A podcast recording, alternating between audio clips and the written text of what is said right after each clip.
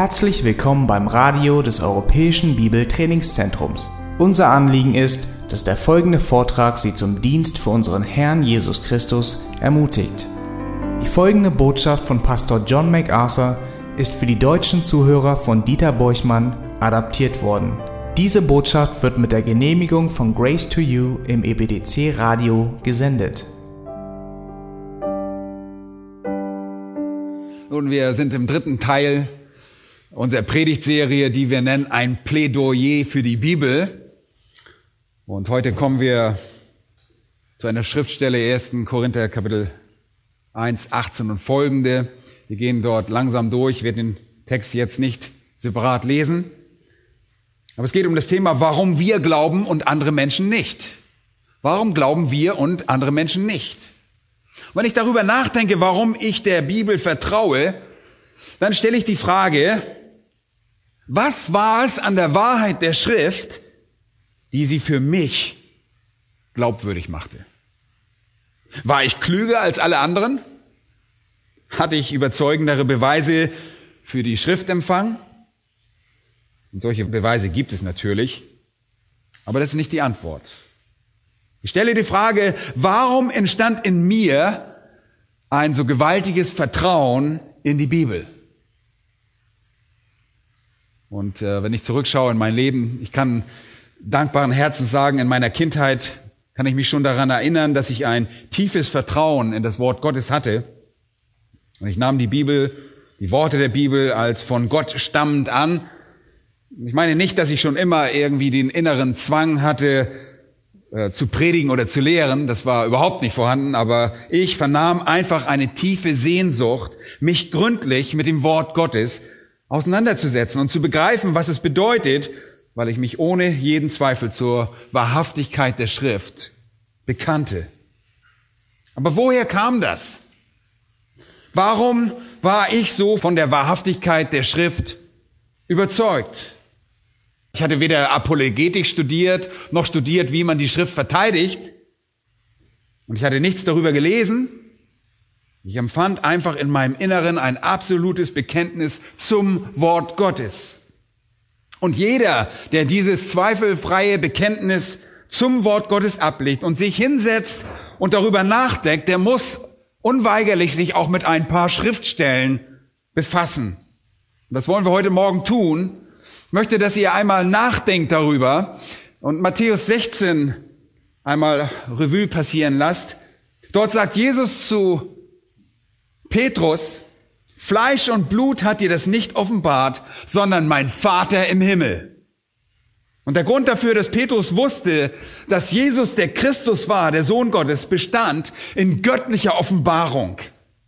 Das war der Grund, weil er göttliche Offenbarung empfing. Und in 1. Korinther Kapitel 12 und Vers 3 steht, es kann aber auch niemand Jesus Herrn nennen, als nur im Heiligen Geist. Es scheint jedem wahren Gläubig vernünftig zu sagen, dass Jesus der Christus ist, der Sohn des lebendigen Gottes. Und es scheint ihm vernünftig zu sagen, dass Jesus der Herr ist, aber niemand kann das mit solcher Logik behaupten, wie ein Christ es jetzt tut, sofern der Vater und der Heilige Geist es ihm nicht offenbaren. Er kann es sonst nicht sagen. In Johannes Kapitel 6, das haben wir beim letzten Sonntag schon einmal kurz angeschaut, sprach Jesus und wir lesen, dass viele seiner Jünger nicht mehr mit ihm gingen.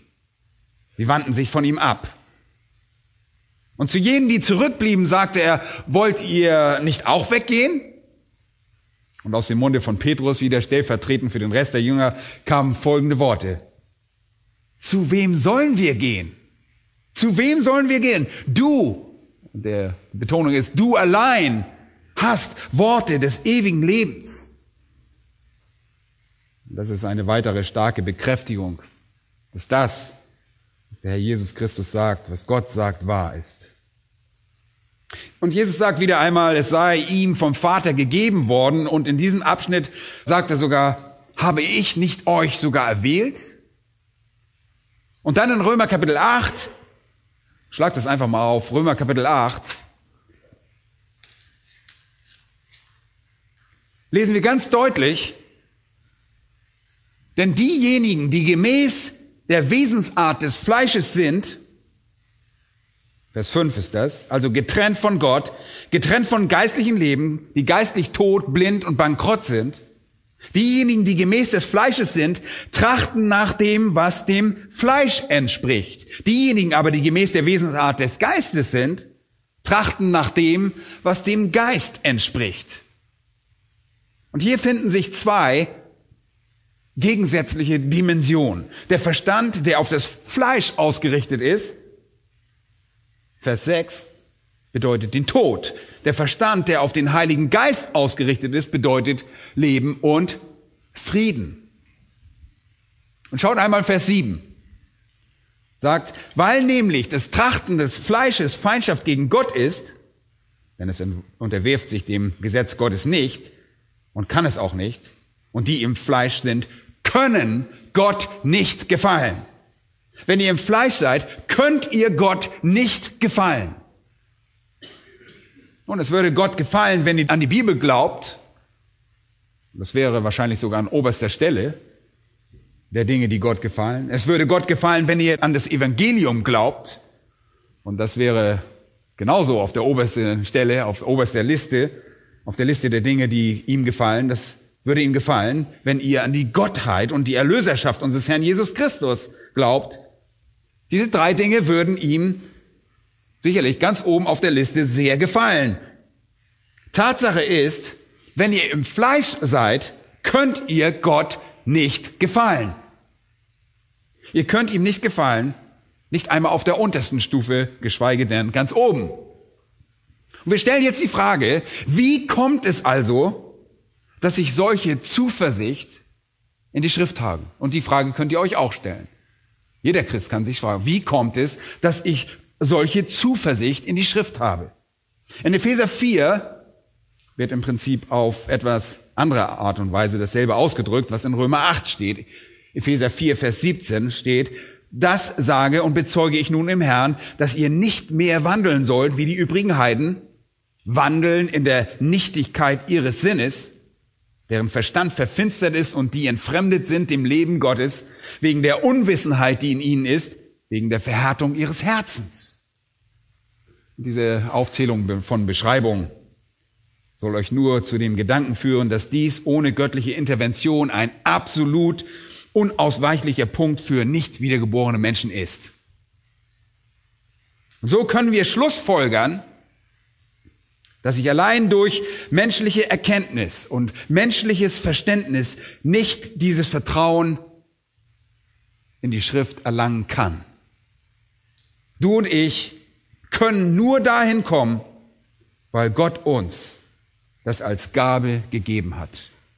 Dass Gott in seiner Souveränität uns den Willen gegeben hat, das Evangelium zu glauben, an Christus zu glauben und die Glaubwürdigkeit, Autorität und Wahrheit der Schrift anzunehmen. Nur als Ungläubige können wir legitime Beweise der Schrift nicht akzeptieren, weil wir dafür blind sind. Da heißt es, der natürliche Mensch aber nimmt nicht an, was vom Geist Gottes ist, denn es ist ihm eine was? Eine Torheit. Und er kann es nicht erkennen, weil es geistlich beurteilt werden muss. 1. Korinther 2, Vers 14. Erst, und hört genau zu, erst, wenn der Heilige Geist sein Werk tat und den Verstand öffnete, die Schuppen der Blindheit beseitigte, Leben spendete und uns das Verständnis von Gottes Offenbarung gab, erst dann glauben wir, dass die Bibel das Wort Gottes ist und vertrauten darauf. Erst dann. Leute, ich weiß, dass die Bibel wahr ist, weil der Geist Gottes mich davon überzeugt hat. Und im Hinblick auf diese Erkenntnis müssen viele Christen heute ihre Auffassung ändern. Sie meinen, die Bibel sei Gottes Wort oder man müsse glauben, dass sie das Wort Gottes ist, weil sie Prophezeien erfüllt haben, weil die Bibel wissenschaftlich präzise ist und weil diese biblische Botschaft der Errettung durch Glauben an Jesus zu einer revolutionären Veränderung in unserem Leben äh, sorgt. Ja, Sie argumentieren, dass die Bibel wegen all dieser Beweise das Wort Gottes ist. Aber das ist nicht richtig.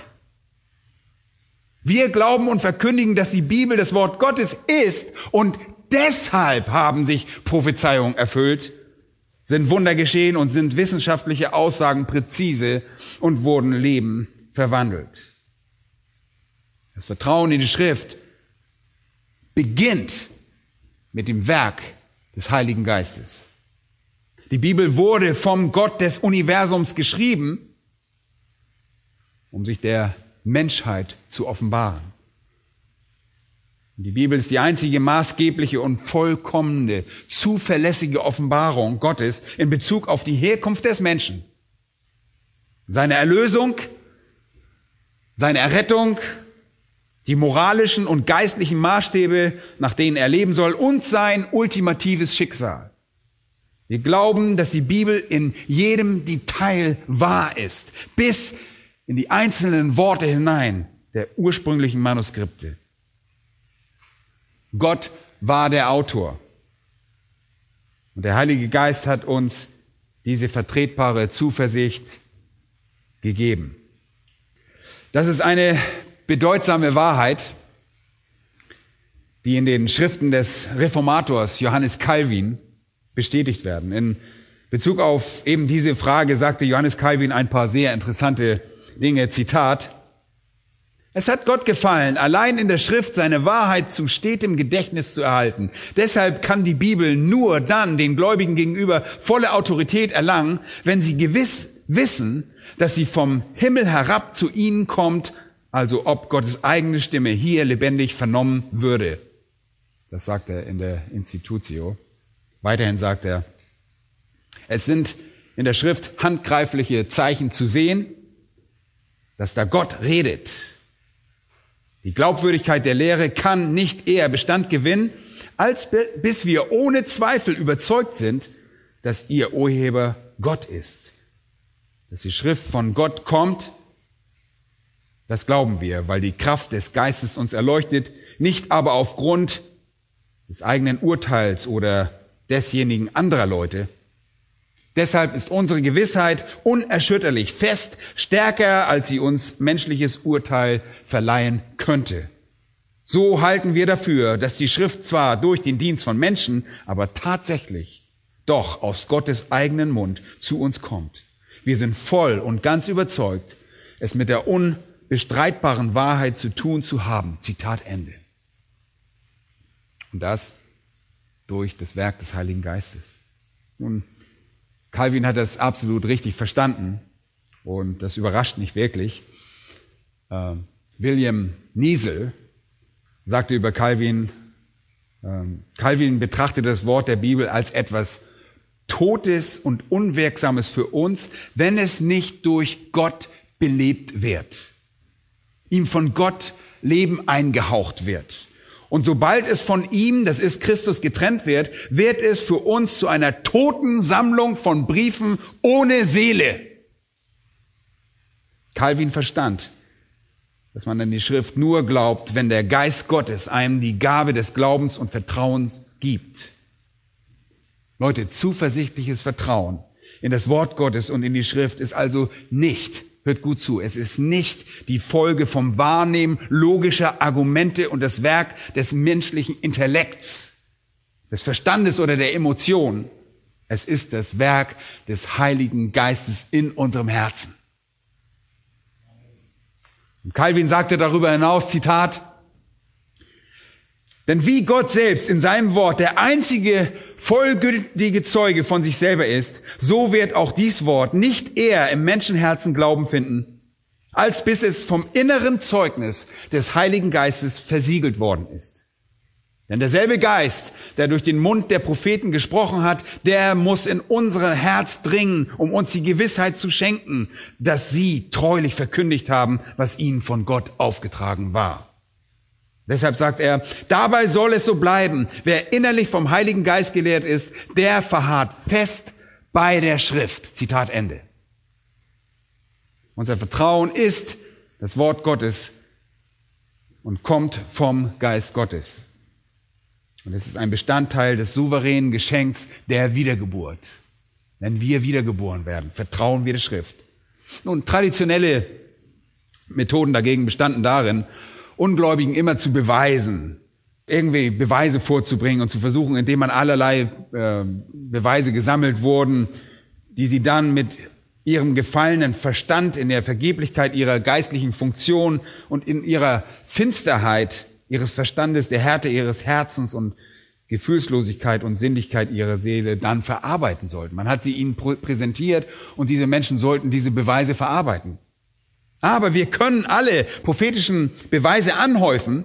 Wir können wissenschaftliche Beweise vorbringen, Beweise über Wunder, historische, archäologische Beweise, den Beweis verwandelten Lebens und am Ende können all diese Beweise, auch wenn sie eine vernünftige und wahre Präsentation der Schrift sind, die Schuppen nicht von blinden Augen entfernen. Sie können der toten Seele kein Leben einhauchen. Selbst wenn du alle Beweise auf den Tisch bringst. Die Schrift sagt uns in einer der großartigsten Texte der Schrift, wie das funktioniert. Und da bitte ich euch jetzt zu diesem Predigtext zu kommen. 1. Korinther Kapitel 1. Ich möchte, dass ihr darauf achtet, auf Abvers 18 euch das anseht, bis Kapitel 2. Und wir werden diese Wahrheiten nur kurz betrachten. Ihr wisst, was kurz bedeutet bei uns. Äh, damit wir den Gedankengang beibehalten und bei unserem wesentlichen Punkt bleiben. Das Thema des Abschnitts in Kapitel 1, Vers 18 beginnt und das sich bis zum Ende von Kapitel 2 erstreckt, ist göttliche Weisheit. Das ist göttliche Weisheit. Das Wort Weise oder Weisheit erscheint dort ungefähr 20 Mal. Im Gegensatz zur Torheit, das ungefähr sechsmal dort erscheint. Und hier geht es um göttliche Weisheit. Und der ganze Abschnitt erklärt, warum Menschen die Weisheit Gottes ablehnen und warum andere Menschen die Weisheit Gottes annehmen. Warum manche Menschen die Schrift, also das Evangelium und das Kreuz ablehnen und warum andere Menschen die Schrift das Evangelium des Kreuz annehmen. Und wir beobachten folgende Wortkombination. Die Weisheit Gottes steht da, das äh, Wort vom Kreuz, das Zeugnis Gottes. Und es ist egal, ob ihr über die Weisheit Gottes sprecht oder das Wort vom Kreuz oder das Zeugnis Gottes. Ihr redet über göttliche Offenbarung, die in der Schrift festgehalten ist. Und das ist hier das Thema. Und die einfache Methode, dies aufzuteilen, ist die Unterteilung in zwei Abschnitte, die sich zwar überschneiden und Dinge wieder aufarbeiten, im zweiten Teil nochmal neu formulieren, aber dennoch lassen sie sich in zwei Abschnitte aufteilen. Erstens, Abschnitt eins: warum nicht Gläubige die Bibel ablehnen? Und zweitens, Abschnitt zwei: warum Christen die Bibel akzeptieren? So einfach kann man diesen Text aufteilen. Also, warum nicht Christen die Bibel ablehnen und zweitens, warum Christen die Bibel akzeptieren. Ich werde euch gleich von Anbeginn sagen, dass hier nichts von Beweisen die Rede ist. Hier wird nicht von Beweisen geredet, nicht von menschlicher Logik geredet, nichts darüber oder wie man den Willen der Menschen manipuliert oder ihre Emotionen in Wallung bringt. Hier geht es nicht um Beweise. Hier geht es nicht um Logik. Hier geht es nicht um Emotion. Es geht um einen Zustand. Hier geht es um einen Zustand eines Nichtchristen und eines Christen. Und lass uns zuerst betrachten, warum Christen, das heißt Ungläubige, nicht an die Bibel glauben. Und ich gebe euch fünf Gründe hier aus dem Text, die hier in der Einleitung dieses Buches dargelegt werden. Erstens ist die Botschaft unsinnig. Die Botschaft ist unsinnig. Das ist der erste Grund, warum sie nicht glauben. Sie ist unsinnig. Vers 18, schaut mal. Denn das Wort vom Kreuz oder das Zeugnis Gottes oder das Wort von Gottes Weisheit, ja, wie ihr wollt, also die in der Schrift offenbarte Wahrheit Gottes, ist eine Torheit denen, die verloren gehen. Die Torheit ist ihr Zustand. Ja, die Torheit. Und auf eine gewissermaßen sarkastische Weise wird dieser Gedanke in Vers 21 wiederholt sagt Paulus, Gott gefiel es durch die Torheit der Verkündigung, Vers 23, ähm, sagt den Heiden, es ist Torheit. Und dann wiederum auf sarkastische Weise in Vers 25, denn das Törichte Gottes ist weiser als die Menschen. Nun, dass der Gedanke, dass die Offenbarung Gottes in der Schrift töricht ist, ist hier ganz deutlich. Es ist in Vers 25 das Wort Moron und bedeutet Idiot, idiotisch, dumm, sinnlos, ungeeignet für den menschlichen Verstand. Sie behandeln das Wort Gottes mit Verachtung und Geringschätzung. Ein gekreuzigter Gott war für die Heiden lächerlich. Und für die Juden ebenso sehr, wenn nicht noch mehr, Errettung durch Glauben an einen gekreuzigten Gott war noch lächerlicher. Die ganze Sache war ehrlich gesagt unsinnig für den Ungläubigen. Der zweite Grund, Zweitens glauben Nichtchristen nicht an die Bibel, weil die Botschaft nicht nur unsinnig ist, sondern weil die Realität unerreichbar ist. Manchmal hört man Leute sagen, die zum Glauben gekommen sind, ja, ich, ich wusste, dass Jesus gestorben war, aber ich konnte anfänglich irgendwie keine Verbindung herstellen, wie, wie oder warum das irgendwas mit meinem Leben zu tun haben sollte. Oder man hört jemand sagen, ja, ich bin sogar in der Gemeinde aufgewachsen und habe das alles gehört, habe all die Geschichten gehört, aber es machte alles keinen Sinn für mich. Ich wusste nicht, wie das zusammenpasste. Und darum geht es hier im Prinzip. Es gibt keinen Sinn für diejenigen, die verloren gehen. Vers 19, denn es steht geschrieben, ich will zunichte machen die Weisheit der Weisen und den Verstand der Verständigen will ich verwerfen. Wo ist der Weise? Wo ist der Schriftgelehrte? Wo ist der Wortgewaltige dieser Weltzeit? Hat nicht Gott die Weisheit dieser Welt zur Torheit gemacht? Und das heißt, Gott hat die Welt so gemacht. Und nach dem Sündenfall versetzte Gott die menschliche Rasse in einen Zustand, in dem es unmöglich ist, durch menschliche Weisheit Gott zu erkennen. Es ist nicht möglich, durch menschliche Weisheit Gott zu erkennen. Das kann man alleine nicht erreichen. Und Gott hat es so geplant. Er sagt, ich will zunichte machen die Weisheit der Weisen und den Verstand der Verständigen will ich verwerfen. Ich werde die Weisheit dieser Welt zur Torheit machen. Ich werde das tun, weil es mir gefällt, damit kein Mensch, egal wie weise er ist, mich durch diese weltliche Weisheit erkennen kann. Das ist der Punkt. Und in Vers 19 zitiert er aus Jesaja 29, Vers 14, aus der Septuaginta, der griechischen Ausgabe davon. In Jesaja 29 sagt Jesaja, als Sanherib Juda bedrohte und drohte, das Land anzugreifen und zu plündern, Erlösung wird von Gott kommen. Aber nicht von der Weisheit der Führer, nicht von der Weisheit der Weisen. Ihr durchtriebener, geheimnisvoller Rat, der gegen Juda gerichtet war, würde nicht durch menschlichen Scharfsinn, sondern durch Gottes Macht ein Ende nehmen. Gott würde einschreiten und sein Volk erlösen. Die Weisheit der Weisen konnte sie nicht erretten. Und der Verstand der Verständigen konnte das auch nicht tun. Nur Gott konnte das tun, als wolle er sagen, hey, wo ist der Weise, wenn man ihn braucht? Wo ist der Schriftgelehrte? Wo ist der Wortgewaltige dieser Weltzeit? Stellt sie alle nebeneinander auf. Die Gebildeten, die Elite, die Intellektuellen, die Philosophen. Und übrigens spielt Vers 20 sowohl auf Jesaja 19, Vers 12 als auch Jesaja 33, 18 und die angeblich weisen Ratgeber Ägyptens an, die im 19. Kapitel von Jesaja in absolute Toren verwandelt wurden. Und dann die Schriftgelehrten Assyriens, die alle bereit waren, die Liste der Beute aufzusetzen, die sie bekommen würde, wenn sie nach Haus kämen. Und plötzlich sahen sie alle wie Narren aus, wie Toren aus, weil Gott eingriff, weil Gott intervenierte. Wo sind die Streiter? Wo sind die Wortgewaltigen? Die Streiter der Philosophie reiht sie alle aneinander auf. Und es gefällt Gott, dass sie ihn durch all ihren Intellekt, all ihre Weisheit und all ihre Gelehrtheit nicht erkennen können. In der Weisheit Gottes machte Gott es den Männern und Frauen unmöglich, ihn aus eigenen Mitteln zu erkennen. Ohne Hilfe könnt ihr diesen Punkt nicht erreichen. Das lehrt die Schrift. Ihr könnt kein Vertrauen in das Wort Gottes gewinnen, an die Botschaft oder das Wort vom Kreuz, könnt ihr nicht glauben, es sei denn, Gott greift ein. Also glauben die Menschen nicht, weil es töricht oder unsinnig und zweitens unerreichbar ist und drittens, weil es ehrlich gesagt unglaubwürdig ist. Oder man könnte auch sagen, lächerlich. Es ist lächerlich. Vers 22. Die Juden verlangen ein Zeichen. Die Griechen verlangen Weisheit. Und ihr wisst, die Juden verlangten Zeichen. Und jetzt sagt ihr vielleicht, Moment mal, hat Jesus nicht genug Zeichen gegeben? Hat er nicht Zeichen über Zeichen getan? Ja, das hat er. Aber sie wollten das Zeichen, das große Zeichen, wie zum Beispiel die Römer zu stürzen, das Reich Gottes zu errichten und dass er in der Erfüllung des abrahamitischen und davidischen Bundes regieren würde. Aber es kam alles anders.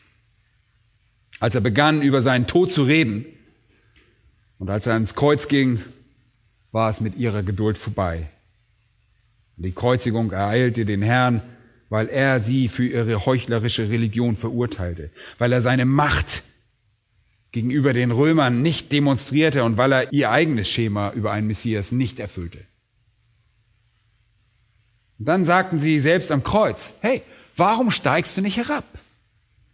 Warum steigst du nicht herunter vom Kreuz? Und vielleicht war das irgendwie so die letzte Hoffnung, dass er vielleicht doch noch ein Zeichen tun würde.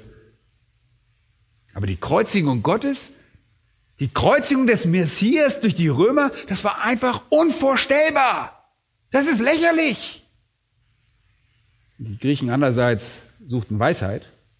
Und das bedeutete, sie verlangten nach aufwendigen, komplizierten, komplexen, tiefschürfenden Philosophien mit extravaganten Worten und esoterischen Konzepten. Und sie lachten über die Naivität des Evangeliums und den unvorstellbaren Gedanken, dass ein gekreuzigter Gott angebetet werden sollte. Leute, deshalb gibt es bis zum heutigen Tag einen Stein in Rom, der einen Mann zeigt, der sich vor einem Esel beugt. Und das ist eine Reflexion einer altertümlichen Meinung über das Christentum. Auf dem Stein steht, Alexamanos betet seinen Gott an. Und das Interessante daran ist, dass der Esel an einem Kreuz hängt. Wer würde einen Esel am Kreuz anbeten? Das ist ehrlich gesagt unglaublich. Das ist lächerlich. Viertens sind die Menschen der Schrift unscheinbar. Die Menschen der Schrift sind unscheinbar. Deshalb können sie es nicht glauben. Die Juden verlangten ein Zeichen, die Griechen verlangten Weisheit und Paulus predigt einfach Christus als gekreuzigt und die Juden stolperten darüber. Und die Heiden sagten, es sei töricht. Vers 26 hilft nicht gerade. Schaut mal Vers 26. Seht doch eure Berufung an, ihr Brüder. Da sind nicht viele Weise nach dem Fleisch. Nicht viele Mächtige, nicht viele Vornehme.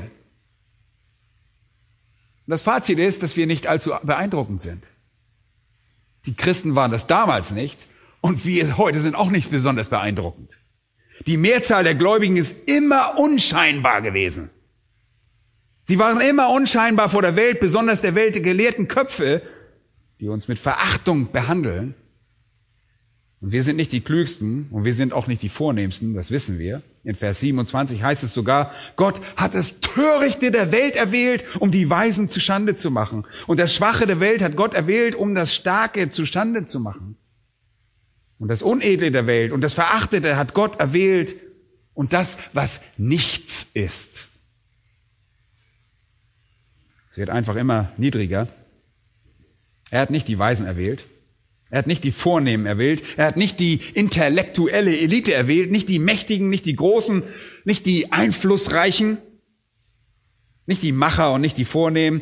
Es ist ein griechisches Wort hier, das wohlgeboren von hoher Geburt oder gesellschaftlichem Ansehen bedeutet, sondern er hat die Törichten, die Schwachen, die Niedrigen, Agenes, von unbedeutender Geburt, die Nullen, die Otto-Normalverbraucher, die Namenlosen, Normalverbraucher der Welt, ja, die Unbedeutenden hat er gewählt und die Verachteten. Und dann geht er noch tiefer runter.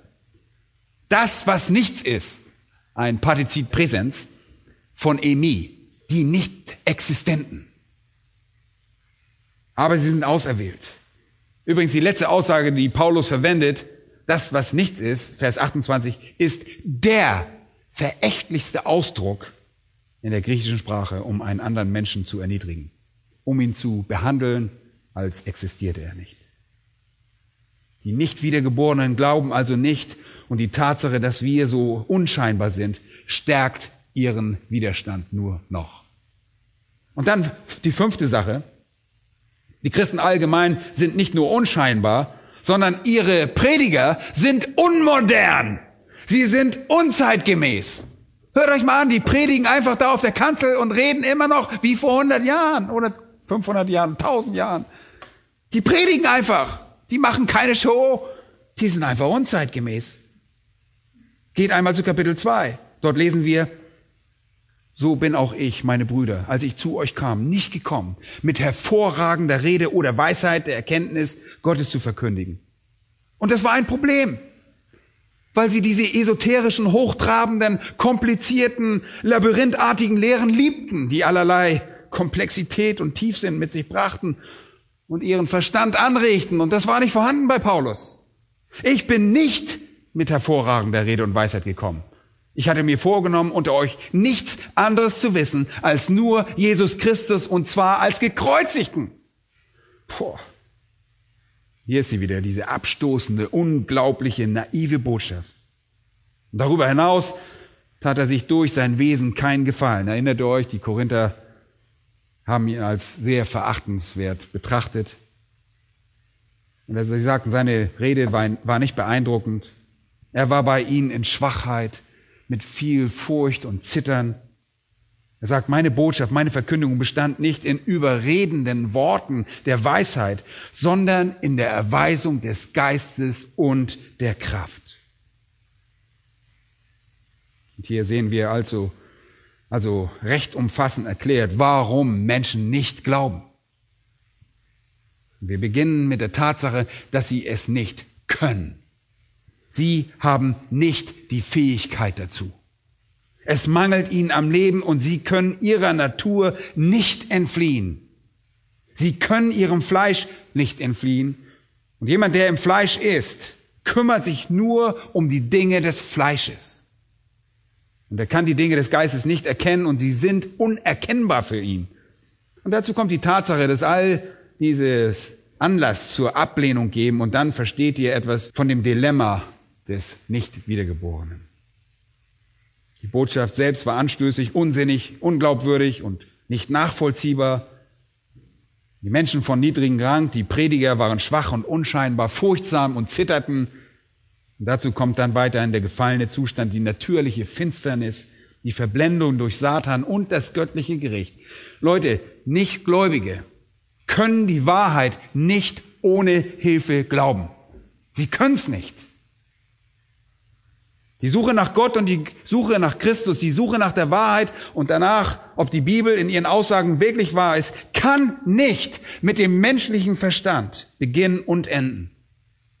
Und aus diesem Grund endet jede Fernsehsendung mit dem Thema der wahre Christus oder die Suche nach dem wahren Jesus oder die Suche nach der Wahrheit immer mit Trugschlüsse. Denn ein gefallener Verstand kann diesen Punkt nicht alleine erreichen. Ja, ist egal, ob ihr Arte oder NTV oder welche Sender auch immer anschaltet und ihr irgendwelche frommen Sendungen anguckt oder wo über Jesus geredet wird, kommen sie immer, können sie nicht zu der Wahrheit kommen, weil sie schon mit einem gefallenen Zustand anfangen. Und von selbst aus kommen sie nicht dahin. Und deshalb glauben Nichtchristen nicht an die Bibel. Jetzt wollen wir die zweite Frage betrachten. Warum glauben Christen an die Bibel? Und dafür wollen wir zu Kapitel 2, Vers 6 gehen und uns einige Minuten mit diesem Teil beschäftigen. Und da steht, wir reden allerdings. Und allerdings ist hier ein Schlüsselwort, das ihr unterstreichen solltet.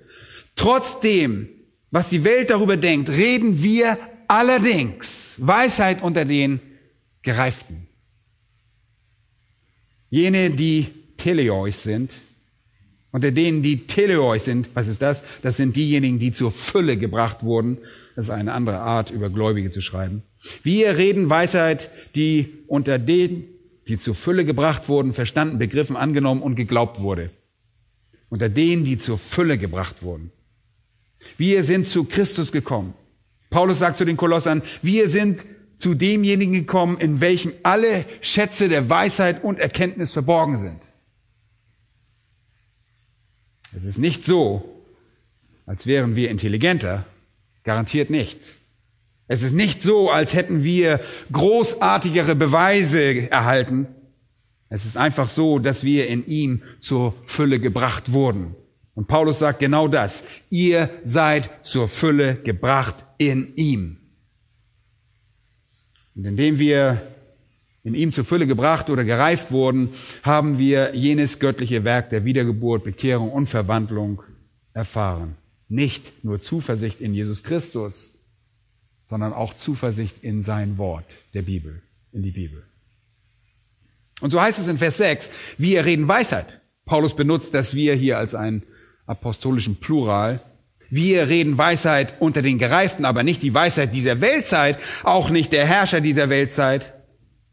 Das ist eine Weisheit, von der ich euch ja gerade gesagt habe, dass sie in den klügsten Köpfen und den größten Führern dieser Welt unbekannt ist. Wir reden Vers 7 von Gottes Weisheit in einem Rätsel, die verborgene Weisheit. Aber wie um alles in der Welt erkennen wir sie? Nun lest einmal den Rest der Zeile. Die Gott vor den Weltzeiten zu unserer Herrlichkeit, wie lautet das nächste Wort? Vorher bestimmt hat. Warum verstehe ich die Bibel? Weil Gott mich vorherbestimmt hat, für meine eigene Herrlichkeit zu verstehen. Jetzt fragt, sagt so mancher, was, glaubst du an die Erwählung? An die Vorherbestimmung? Meine Antwort darauf, ich glaube an die Bibel und die Bibel sagt mir, dass der Grund dafür, dass ich die Weisheit Gottes verstehe, darin liegt, dass Gott mich zur ewigen Herrlichkeit vorher bestimmt hat. Und durch Wiedergeburt und Bekehrung gab er mir Glauben an seinen Sohn im Evangelium und in seinem Wort. Das ist der Grund. Das sagt die Schrift. Bedeutet das, dass ich mich jetzt in einer Situation befinde, in der ich die Bibel glaube, auch wenn sie völlig unlogisch ist? Auf keinen Fall. Auf keinen Fall, denn alles in der Bibel ist logisch. Die Prophezeiungen der Bibel wurden erfüllt, ihre Wunder sind wahr und wurden bestätigt, sie ist wissenschaftlich vollkommen akkurat und präzise, ihre Geschichte und Archäologie lässt sich bis auf das kleinste Detail verifizieren, bestätigen. Aber all das ist nicht das, was meinen natürlichen Verstand überzeugt hat, dass ich glaubte. Der Grund dafür, dass ich jetzt sehe, dass alles wahr ist, besteht darin, dass Gott mir Glauben an sein Wort verliehen hat. Es ist ein Geschenk. Eine andere Perspektive hierfür findet ihr im ersten Johannesbrief, Kapitel 2. Ihr wisst, manchmal sind Leute nur für kurze Zeit in einer Gemeinde und bleiben nicht langfristig. Vers 19 schreibt äh, Johannes, Sie sind von uns ausgegangen, und das haben wir alle miterlebt. Sie sind von uns ausgegangen, ja, ihr wisst ja, wir sprechen manchmal über Leute, die waren längere Zeit hier, die haben in unseren Bibelstunden mitgewirkt, haben sogar Dienste übernommen und auf einmal waren sie weg. Weg. Nie wieder gesehen. Ja, daran sieht man, jetzt sieht man sie auf einmal nicht mehr und wir sehen, was geschehen ist. Sie sind von uns ausgegangen, aber sie waren nicht von uns, denn wenn sie von uns gewesen wären, so wären sie bei uns geblieben. Aber es sollte offenbar werden, dass sie nicht alle von uns sind. Sie sind von uns ausgegangen. Wir reden hier nicht von einem Umzug, ja. Leute, Christen können auch umziehen von einem Ort an den anderen. Nein, sie haben uns den Rücken gekehrt und damit auch dem Evangelium den Rücken gekehrt und das beweist, dass sie eigentlich nie wirklich dazugehörten. Schaut mal Vers 20 an. Wunderbar. Aber ihr habt die Salbung von dem Heiligen Geist und wisst alles. Im ersten Johannesbrief. Was wisst ihr? Ihr wisst, was er im nächsten Vers sagt. Ich habe euch nicht geschrieben, als ob ihr die Wahrheit nicht kennen würdet, sondern weil ihr sie kennt und weil keine Lüge aus der Wahrheit ist. Und das bedeutet, dass keine Lüge euch in die Irre führt. Keine Lüge lässt euch abtrünnig werden. Sicher, man kann sich mal täuschen in irgendwelchen Lehrauffassungen, aber keine Lüge führt euch in die Irre und lasst euch abtrünnig werden. Warum? Ihr kennt die Wahrheit. Und warum kennt ihr die Wahrheit? Ihr wurdet von Gott gesalbt, steht da. Was oder wer ist diese Salbung? Der Heilige Geist. Der Heilige Geist. Ich glaube an die Bibel, weil Gott mir im Rahmen meiner Errettung und Wiedergeburt Vertrauen in das Wort Gottes gab. Und ich bleibe bei der Wahrheit. Ich glaube an die Wahrheit und ich nehme die Wahrheit an. Und ich fahre fort in der Wahrheit zu verharren. Ich bleibe dabei. Ich bleibe involviert mit der Wahrheit, weil der Geist Gottes mir gezeigt hat, was die Wahrheit ist und ich erkenne Lüge, wenn ich sie sehe. am Ende davon, oder fast am Ende desselben Kapitels in Vers 27 heißt es, und die Salbung, die ihr von ihm empfangen habt, bleibt in euch. Sie bleibt in euch. Ach, wunderbar. Das ist unsere Sicherheit, der in uns wohnende Heilige Geist, der der Anker unserer Wahrheit ist. Er bleibt in euch und ihr habt es nicht nötig, dass euch jemand lehrt sondern so wie euch die Salbung selbst über alles lehrt, ist es wahr und keine Lüge. Und so wie sie euch belehrt hat, werdet ihr in ihm bleiben, heißt es. Ist nicht wunderbar?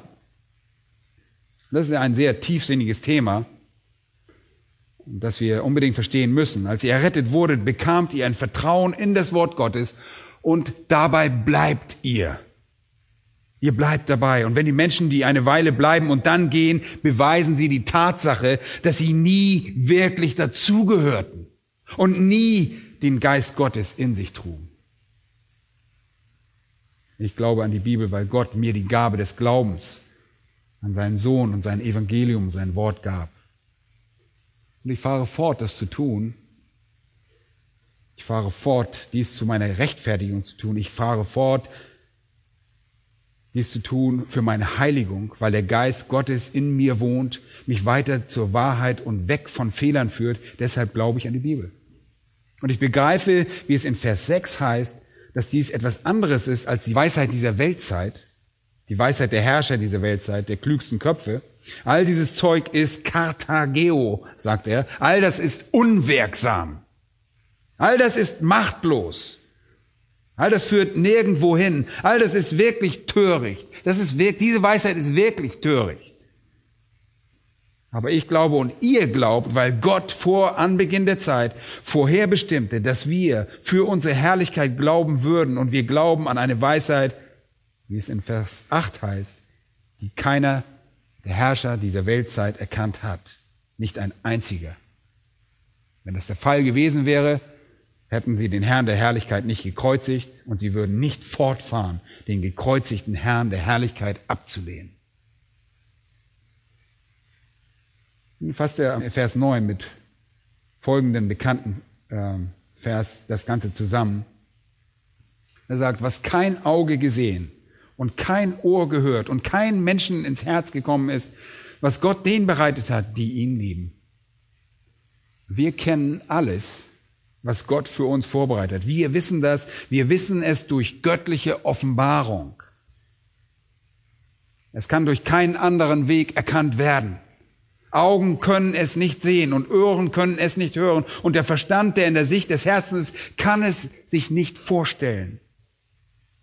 Gottes Wahrheit über die Rettung, über geistliches und ewiges Leben ist ungehört, ist ungesehen, ist ungedacht.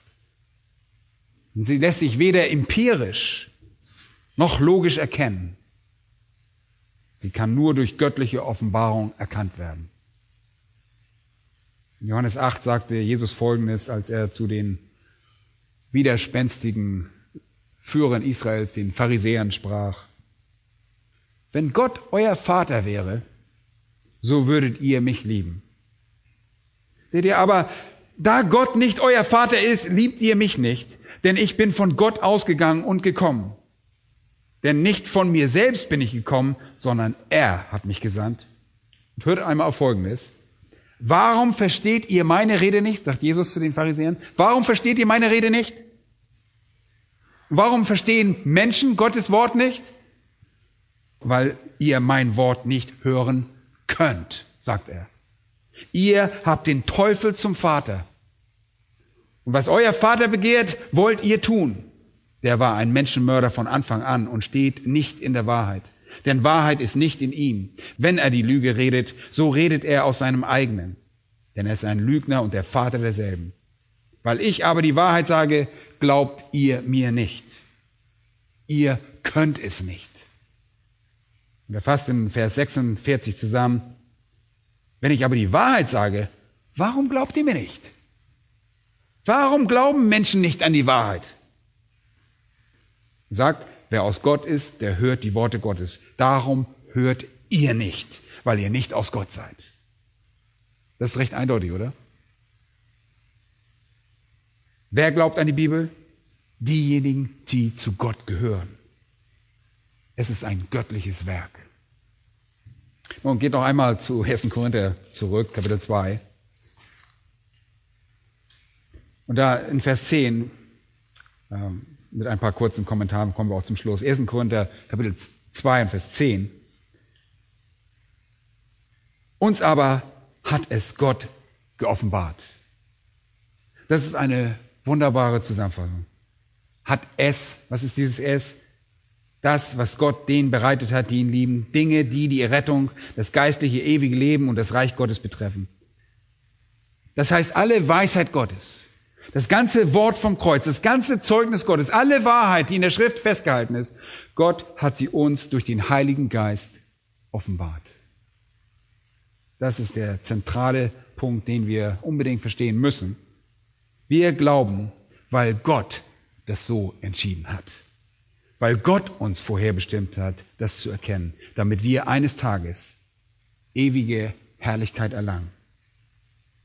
Und um dies zu einem Abschluss zu bringen, der sich in eurer Seele verfestigt, möchte ich einfach den Gedanken verfolgen, dass wir die Kenntnis haben, weil Gott sich entschied, es uns zu zeigen, es uns zu offenbaren, uns zu erneuern, uns Leben zu schenken, die Schuppen der Blindheit von uns zu nehmen, unsere Herzen zum Leben zu erwecken, das Geheimnis zu lüften, uns die Wahrheit, die verborgen war, zu offenbaren. Nehmt mal das als Hintergrund und lest den Text ab Vers 24 noch einmal durch. Da heißt es, denen aber, die berufen sind. Und jedes Mal, wenn ihr in den Episteln lest, ähm, berufen sind oder Berufung, dann spricht es von dem effektiven Ruf der Errettung. Wir sind diejenigen, die berufen sind. Das bedeutet, aus der Finsternis heraus in das Licht berufen, aus dem Tod in das Leben berufen. In Vers 26 sagt er es noch einmal, seht doch eure Berufung an. Göttlichen Ruf, die Belebung, diesen lebensspendenden Ruf, die Wiedergeburt. Und warum wir? Vers 27, Gott hat erwählt. Gott hat erwählt. Vers 28, Gott hat erwählt. Vers 30, durch ihn aber seid ihr in Christus Jesus. Warum seid ihr in Christus Jesus? Weil ihr gesehen habt, wie klar und deutlich das Wort Gottes und verstanden habt und geglaubt habt durch Beweise? Nein. Ihr seid in Christus durch das Werk Gottes. Er bestimmte es vorher. Er offenbarte, weil er auserwählte und die berief, die er auserwählte. wie Paulus in Römer 8 sagt, die er aber berufen hat, die hat er auch gerechtfertigt. Die er aber gerechtfertigt hat, die hat er auch verherrlicht. Und Vers 30, durch ihn aber seid ihr in Christus Jesus. Durch Gottes Werk glaubt ihr. Durch sein Werk akzeptiert ihr das Wort Gottes in eurer Rechtfertigung und Heiligung. Denn da heißt es im ersten Kapitel des ersten Korintherbriefes, Vers 30, durch ihn aber seid ihr in Christus Jesus, der uns von Gott gemacht worden ist zur Weisheit. Durch sein Werk sind wir in Christus. Und dann wurde Christus durch Gottes Gegenwart und seine Kraft und seinen Geist und sein Wort zur Weisheit Gottes und zur Gerechtigkeit und zur Heiligung und zur Erlösung gemacht. Warum hat Gott das so getan? Warum hat Gott das getan? Vers 29 damit sich was?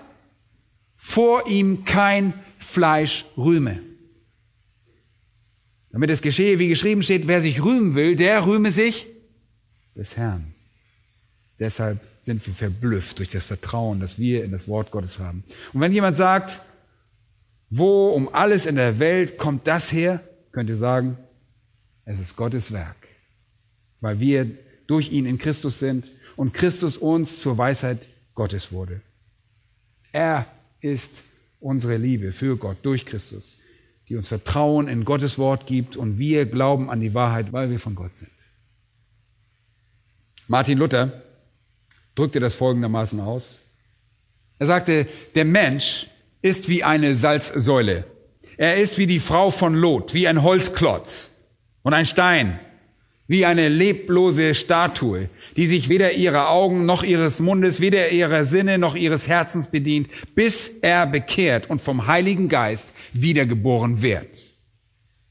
Ich habe das also nicht erfunden. Sie lasen dieselbe Bibel wie ich, dieselbe, die ihr lest. Ihr glaubt der Bibel, ihr Lieben, und ihr lebt im Licht der herrlichen Wahrheiten. Und euer Leben ist verzaubert durch seine Wunder, weil es Gott für seine eigene Herrlichkeit gefiel, euch vorherzubestimmen und euch auszuwählen, euch zu rechtfertigen und euch durch sein Wort zu heiligen.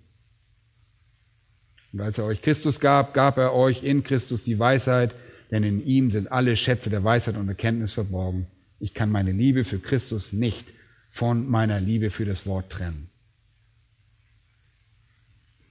Zum Schluss schaut noch einmal Vers 16 runter, die letzte Aussage, tatsächlich die letzte Aussage.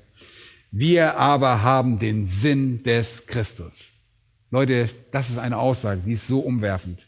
Wenn ihr das versteht, durch das Vertrauen in das Wort Gottes haben wir Zugang zu dem Sinne Christi. Versteht ihr das? Es ist kein Geheimnis für uns, wie Gott denkt oder was er will. Es ist kein Geheimnis mehr. Alles, was ich nach Gottes Willen wissen will, hat er dort festgehalten in sein Wort. Ich habe hier den Sinn Christi und ich weiß, wie Christus denkt und was er will, was ihm gefällt und was er liebt, was er hasst, was er gebietet und was er verbietet. Ich verstehe all das, weil Gott mich dazu befähigt hat, es zu verstehen. Und ich lebe mein Leben, indem ich das Wunder einer derart tiefgehenden, unerklärlichen Barmherzigkeit für mich akzeptiere. Lass uns dem Herrn dafür danken.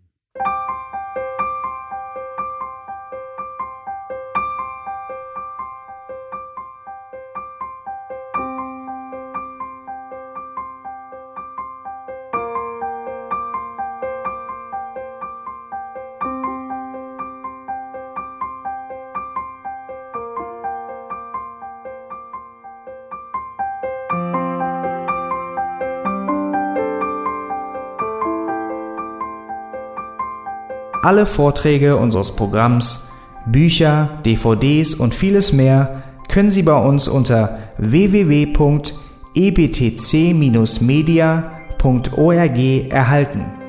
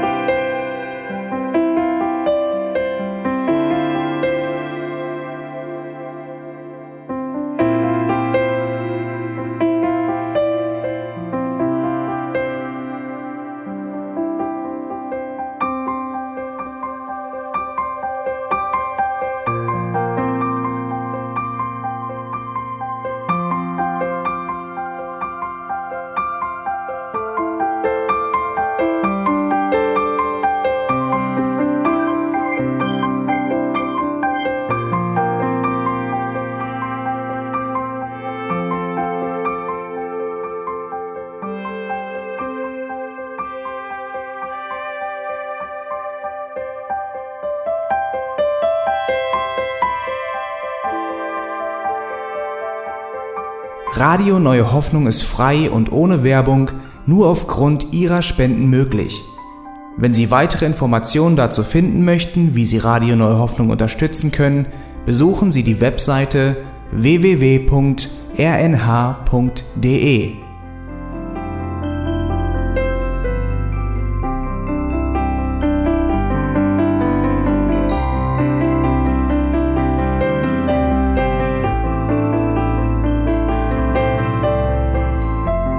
Sendezeiten des EBTC sind Montag, Mittwoch, Freitag und Samstag jeweils von 10 bis 11 Uhr.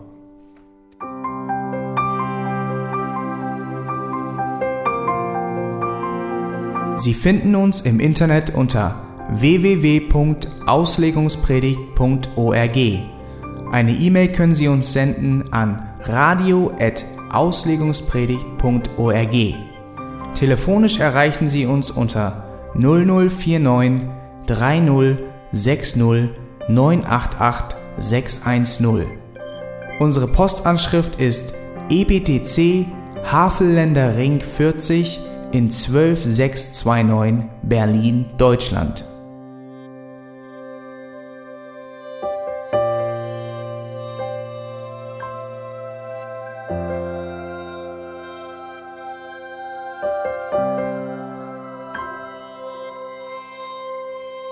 Auf Wiedersehen und bis zum nächsten Mal beim EBTC Radio.